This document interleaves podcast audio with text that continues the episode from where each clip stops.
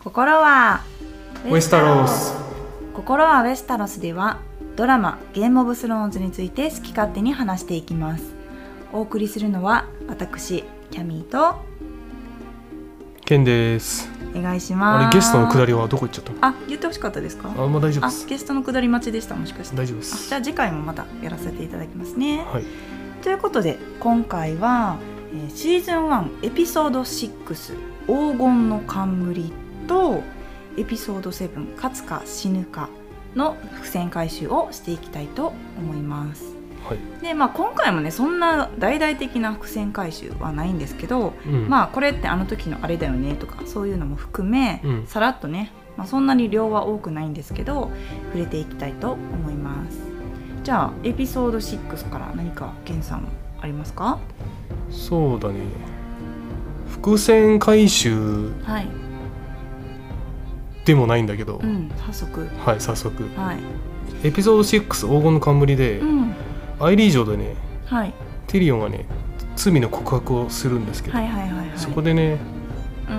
んロバと蜂の巣うーんの話これ気づいてない方結構いらっしゃるんじゃないかなと思うんですけどえそうなの私全然知らなかったです全く気づかなかったっていうか聞いてないですこの辺の話まあこれジョークなんですけど、はいはいはいまあ、どういう話でしたっけなんかその亀のスープにね自分の精液を混ぜただとか、まあ、その話の中でうん最後にこの話もしとこうかみたいな感じで、ある日僕は召喚にロバと蜂の巣を持ってってなんたらかんたらみたいなそうで女主人が言ったそうそう「そてうんそてうんて」そうんそうでこれねそうオチが分かんないんですけうど、ん全く同じ話を、うんえーシーズン6エピソード8、ほうえー誰でもないものうんそこで、えっとミス・サンデーとあそうかグレイ・ワームで、はいはいはい、はいまあ、デナールスのことを待ってうる、んなんかワインを初めて飲むみたいなシーンジョークを教えるシーンですねあそうそうそうそうはいはいはいそこでも出てきてそこはなんかバーンってねそうそうお襲われてオチを言おうとした途中らでそうそう話がねうん中断されるんですよね、ここもまたあと3回目は、うんえーシーズン8エピソード6、うんまあ、本当の最終話うんの最終話の最終シーンみたいな商標議会のシーンですよねそうですね新商標議会のそこでまたねオチを言おうとしたら中断されてしうまったっていう、ん結局だからあの話は何やったんやろうっていうファンの間でねうんそう聞できすたねかったねというふうになってたまあ、結局オチは分かんないんですけロど、バねと、蜂の巣はいまあ、このエピソード6はねなんと言っても「ノットトゥデイじゃないですかうん出ましたねうーんやっぱそのアリアがねキングズ・ランディングから逃げる時も「ノット・トゥデイノット・トゥデイ」というふうにお守りのね文言のように呪文のようにね、うん言いながら逃げてたしまあ最後のウィンターフェルでの戦いでねあそこが私一番のピークやったかなと思いますけどファイナルシ長ーズン、うん、エピソードシーズン8エピソード3はいはい、死神に言う言葉は何だったというふうに赤の女がアリアに聞いてうん「ノット・トゥデイ」うん、 いやーあそこ最高潮でしょそうだっはい私の中で最高潮ですた確かにうん、あれは確かにめっちゃ盛り上がった、うん、しかもねそのシーンがあった後にね放送された後にシリオ・フォレルの俳優さんがなんかうんツイッターでね、うんうんフルサークルみたいなフルサークルやったかなああはいはい見たことあなんかツる、イートしてたんで、う、うんわアリアのこと応援してたんやずっとっていうね一周回ってきたよっていうそうそうそうそうそうそう、いやあれすごいねそのシリオ・フォレルの俳優さんのツイッターまで見て完結しました私の中で「うなんんか Not Today」というセリフがねうんうんうんうんあ確かにあの人はどういう気持ちでテレビ見てたんだろうねそうなんですよやっぱだからアリアの師匠としてね、まあ、見てたのもあるし、まあ、一視聴者っていうのはもちろんあると思うんですけど、うんいやあのツイッターも良かったそうですと思いねますねちょっと探して貼っと貼り付けましょうかそうですね YouTube にはいまあ、アリアの話で続くんですけどそのシリオ・フォレルの稽古の中で、まあ、蛇のようにとか影のようにとかうん水のようにっていうような、まあ、詩のようなね戦い方というか、猫のように素早うく、んうん、はい、そういうセリフというか結構出てくるんですけどドラマではねこれ以上そこまでね触れられることはなかったんですけど原作の中では結構アリアが戦うシーンではアリアの、まあ、思考の中で頭の中でここは影のように静かに水のようになんたらとかうん結構セリフとして出てくるのがすごく好きだったんでなんかドラマであんまり出てこなかったのが、まあ、もちろんうん頭の中で考えてることなんで、まあセリフだとかねその発言には至らなかったんですけどもっとそういう資料ホレルからおそ教わったねその戦いのエッセンスというかそういうのが出たらよかったのになぁとすごいずっと思いながら見てました。うーんまあドラマの方は、まあ、ナレーションとかうん、そういう心情とかねうん、基本出てこないからね、そうですね。うん、まあそう思ったのかもしれないけうど、ん、そういえばあのロバートがさはい、仮に出るシーンがはいはいはいはい。ハンティングに行くシーンがあって、うんそこでね、まあ、これ別に伏線回収でもなんなんでもないんだけど、はい、あのジョージ・アラル・マーティン、うん、原作者のね。はい、がゲーム・オブ・スローンズで一番嫌いなシーンってあれらしいんだけど、ええまあ、これはねちょっとジョークも入ってるんでしょうけど、あの狩りに出るシーンって、うん、メンバーはロバートとうんレンリー、うん、バリサン・セルミ、うんランセル・ラニスターうん、 4人しかいないんだけど確かに確かそに。んなわけないでしょみたいな。確かに確かに。王がその、ね、どっか出かける時って、うんもう何十人何百人体制でうん、動いててめっちゃそのね、ただのハンティングかもしれないけど、うん、テントとかもめっちゃ立てたりとかああ、そっかそっか。するけどまあそれはなんかねえっとこれは本でも書いてあったんだけど、うんやっぱ予算が足んなくてへあえ。あいう感じになっちゃったらしいんだけど、そのジョージ R.R. マーティンが嫌いな理由ってのは、うん、そんなわけねえだろうっていう意味でってことですそうか。そうそうう。へえ。もっと豪勢にやってるでしょみたいなツッコミ的な感じで言ってるってことでしょ。そううん。もうちょっとねリアルにすべきだったみたいなうーんまあでもよく考えたらあの中でまあ頼りになるのってバリスタンセルミーぐらいですもんねうんバリスタまあだってそうレンリー戦えないでしょランセルワイン係でしょうん、もう役に立つのバリスタンセルミーだけじゃないですか、そうだねまあ、それはそんなわけねえだろってジョージ・ R ・ R ・マーティンもね突っ込みたくなりますよねうんうんあとあのマウンテンがリバーランドを襲ったっていうシーンで、まあ、おじいちゃんがネッドにね言うじゃないですか玉座の間のシーンそうそうそうそう、はでその時に、まあ、ネッドがベリック・ドンダリオンさんうん指揮を取ってリバーランに行ってうんマウンテンをうん捕まえてきなさいみたいなうんベリック・ドンダリオンさん俳優見ましたあれはベリック・ドンダリオンさんでいいんですかあれ偽物じゃね偽物あ何回も生き返ってるじゃないですかベリッ6ク回生き残っ生き返ったそうそうそうかだらからシンプルベリック・ドンダリオンさんはもしかしたらああいう顔だったかもしれないですよねフリーザみたいにちょっと体型とかねなるほどななるちほょどっとずつ変わっていくはいの、はいはい、だからまあ、まあ生まれたてのベリック・ドンダリオンさんはきっとああいう感じで生まれたてでもないけどまあだから次出てくるのはいつかなシーズン3ぐらいかなそうだね2は2 2あ3じゃないあれだからどうだったっけ、うん生き返った場合にあのねうんおなじみベリック・ドンダリオンさんになるということで、まあだからあれは、まあ、ベリック・ドンダリオンさんの生まれたてバージョンということでよはいろしいですかはいそうですね、まあ俳優が変わったということでうんでずっと気になってたんですけどこの題名ゴールデンクラウンじゃないですかうんでまあそのジョフリーのね出世の秘密が分かる回でもあるんですけどうんそのゴールデンクラウンとそのゴールデンヘアってちょっと欠けてるとこあるんですかねうーんどうなんだろうねゴールデンつなそこがまりででまあもともとのゴールデンクラウンうはん最後のシーンで、はいはいはいビゼーリスにうんあの黄金の冠をかぶせてうんうんうん殺すっていう,、うんうんうんそこなんでしょうけどうんジョフリーのゴールデンヘアはまあ言われてみたらそうかもしれないけど、うんそこまでなんつうの綿密に作られてるのかな、うんうんうんどうなんだろまあでも脚本を書く上で、まあ、この「ゴールデンクラウン」っていう題名にする回に持ってくるのがちょうどかなと思いながらう、うん持ってきたのはもしかしたらあるかもしれないですね。はいはい、じゃあ次エピソード7でいいですかはいはいえっ、とエピソード7は、はい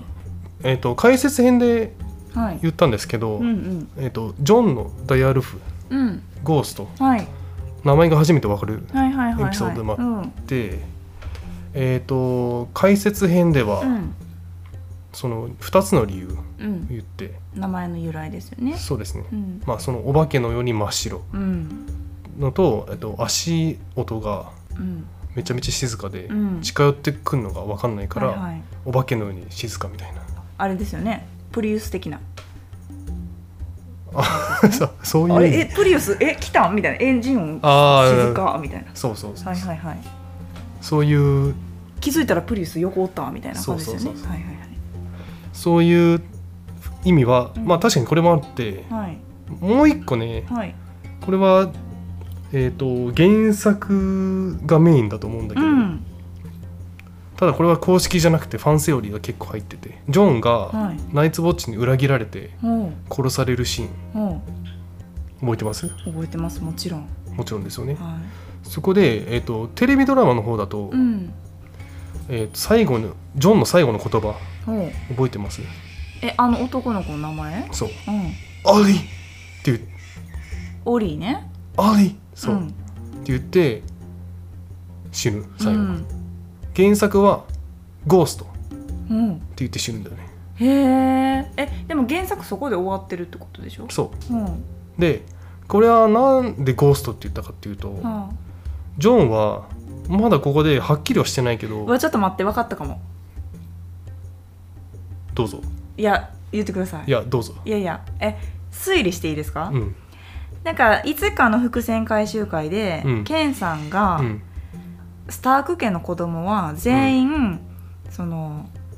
グリーンサイトじゃなくてオーグ、そうウォーグなんじゃないか説まあ、ぜ全員じゃないけどそうまあ、ほとんどそうそうそうアリアとかね、うんジョンはうんそのゴースト、ゴーストちゃんは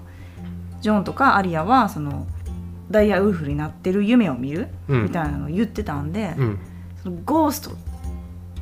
て言った途端ゴーストに入り込んだってことですかそうそうそうそうって言われてるね一応ファンセオリーだけど、へだからおば一回お化けになるっていうね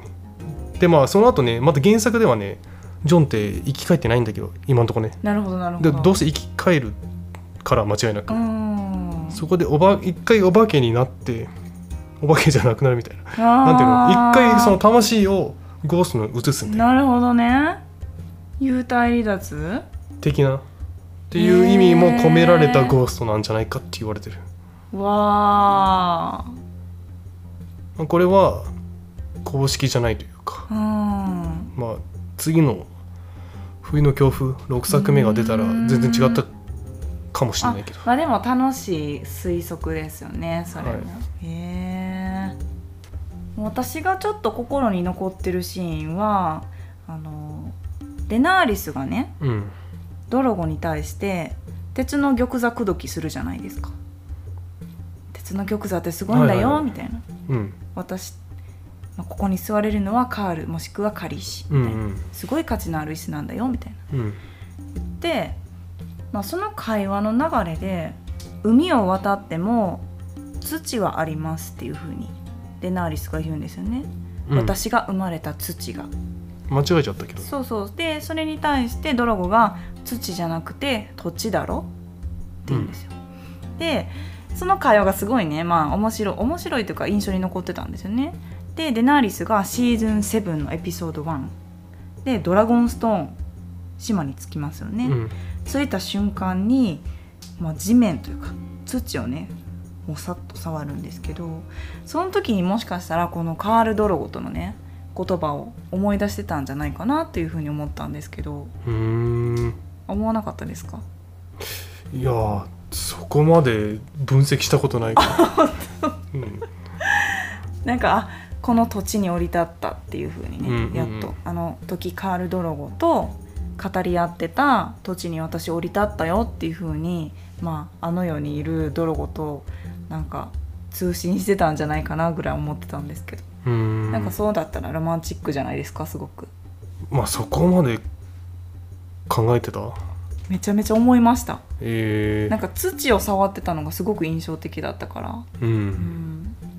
でそのドラゴンストーン城の話で続くんですけど、うんスタニスにねその王位継承権1位はあなただからあなたが王になるべきだっていう風に多分おそらく書いただろう手紙をねネッドが送るじゃないですかその時に家来にこれをスタニス本人に渡しなさい家来でもなくもちろん奥方でもなく本人だみたいないう風に言ってたんですけど、うんまあこの時はねなんで本人に渡さなきゃいけないの奥方でさえ渡しちゃいけないのっていう風に思ったんですけど、うんまあ、シーズン2を見たら、まあ、奥方のちょっとまあ変わった様子がわかると思うんであなるほどなこれは奥方に渡しちゃいけないよねそりゃっていう風に分かりましたよね。ううんんまあちょっとヤバめの人だからねまあ基本やばい人しかいないですけど ねゲームオブスローンズ。確かにそんなうんはいはいであのちょっと最後に言いたいんですけど、はいこれあの今回の回ではなく、はい、えっ、と、C、エピソード4「壊れた者たちうん、は」とエピソード5「狼と獅子あはあ」はの伏線回収会、あはいはいはいはいえっ、となんですけど、はいそこでねちょっとあのツイッターでね、はいえー毎回ねエピソードあげたらうんうんうん報告はして、まあ誰からもいいねもらえないんですけど、そうですね、はい、セルフいいねぐらいしかしてないそうセルフいいねねぐらいしかしてないんですが、なんとは初めて、いはえー、とノービスさんいっはいていう方から、ほうえー、とお便りというか返信あらリップがほ来ましたうありがたいですねリップの内容は、はいえーあなたたちが言ってること間違ってますよあ」ら 失礼いたしましたまあ、そんなあのーなんつうの高圧的な感じなくあはいはいはいはいあの丁寧に教えていただいたんですけど、何を間違えてたんでしょはい、ちょっとあの訂正させていただきまあすでこのノービスさんはう、うんえっと、合ってたんですご我い々が間違ってました、はいはいはいごめんなさい、えー、とネットとはいバリスタン・セルミーが、うんトライデント川で会わなくてよかったなみたいな会話をしてるあーはいはいはいはいシーンで、うん私の方で、うんネットはうんトライデント川ではなく、うんえー、とジョンが生まれた、あはいはいはいダオジュはい、近くの方にいたって言ってたんですけど、うんこれはごめんなさい間違ってました、あそうなんですね、はい、よくよくあのもう一回調べ直したら、はいネットは確かにトライデント川にいましたほいたんですが、えー、とそのバリスタン・セルミーがいた近くにはいなくてうあだから直接対決決、鉢合いはしなかったとそうそううそう、ーんしなかった剣を交えることにはならなかったということですね同じ現場にはじゃあいたんだ同じ現場にいたけどうん直接戦う機会がなかったという意味ああなるほどへでしたえすごいよく知ってらっしゃったんですねはい、あとね宮野ソロス、うんえー、と燃える剣を持ってるうん持ってるというか普通の剣が燃える剣に変わるんだけうんうんうどんうんあれってどうやって燃やしてんだろうねみたいな話をしてああのどうなんだろうねみたいな感ーじで、うんうんうん我々でちゃんとした答えを言わなかったんだけど、うんえー、とまたノービスさんもうんあれはワイルドファイヤーでへえ燃やしてるって教えていただだきました、なんか緑の日じゃないんだでもああそうだねなんかふ緑ではないよね薄漬けしてんのか ななんかちょっとややこしいこと言っちゃうけあど、ーえー、ワイルドファイヤーで、うんはい手でシュワーってやったらねうん火が燃えたってましたけどうんそれはさらにずるいわってなりますねワイルドファイヤー持ち歩いてんねや 持ち歩いてんの かちょっとややこしいことを違い言っちゃいますけどまあこの2点はね、あのー氷と炎の歌のうん公式ウィキに書いてあったんで間違いないと思いまえーす,、すごはいいちょ素晴らしいありがとうございます、ノービスさんっと我々ねこういうミスもちょい ちょい今後も出てくるかもしあれなのいからネットさん以上のボンミスをこれからね起こすかもしれないんで、はい、なんかそういうねあの間違ってますよでも何でもいいんで、うんうんうん、うん、なんか、あのツイッターでも、ねインスタでも本当に本当に私たちが100%合ってるとは思わないでいただきたいっていうのもおかしいですけど まあもちろんね気づいてないこともあればそう間違った理解もあると思うのでそういったね、まあ、訂正とかはい意見とか何でもいいんですけどありがたいですね、はい、ツイッター、インスタ、そして YouTube の概要欄でも、あコメント欄でも、ね、はいうんいただければ、はいとても嬉しいです。ね本当にそれで盛り上がればねもちろんさらに楽しいですしねはい、はいいやありがたいこういうご指摘というかねう意ん、見がもらえると私たちも糧になるのではい、まあ、できるだけ事実を お伝えしますのでねもし間違っていたらこういうふうに返信いただけるとありがたいですね。はい、はい、じゃあこんな感じですかねエピソード67うんはいそれではまた次回バラーモルクリス